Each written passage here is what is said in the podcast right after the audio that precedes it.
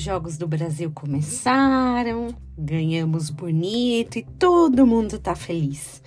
Mas eu não posso deixar de falar sobre uma grande polêmica. É, sobre um jogador que foi levado para a Copa e todo mundo saiu falando da idade dele, inclusive eu, boba, sem saber de nada, dando risada dos memes por aí. O pobre é Daniel Alves e foi massacrado por ser velho demais para o jogo. Chamaram ele de tiozinho, velhote, e eu dando risada. A gente dá risada até a hora que começa a pesquisar. O tal do tiozão, Daniel Alves, nasceu no mesmo ano que eu. É, nesse momento, a graça acabou totalmente, né? Além de piadas, muita coisa na vida real perde a graça. Já passou por isso? Tem coisas até sem motivo, do nada era legal, de repente, hum, não é mais tão legal assim.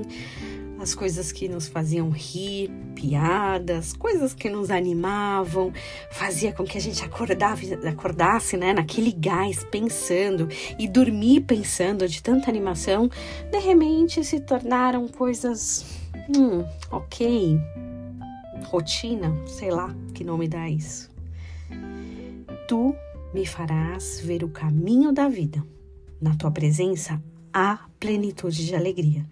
Na tua destra, delícias perpetuamente. Salmo 16, 11. Realmente, coisas passageiras, piadas, vão perder a graça.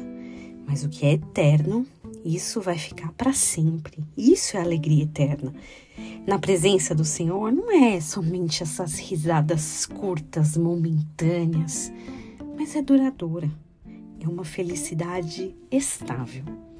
Eu desejo que você tenha um dia abençoado. E mesmo que você esteja numa condição de ter nascido no mesmo ano do jogador velhote, que o Senhor abençoe a tua vida. E você encontre o que diz o Salmo 16, esses caminhos de vida, plenitude de alegria e delícias perpétuas.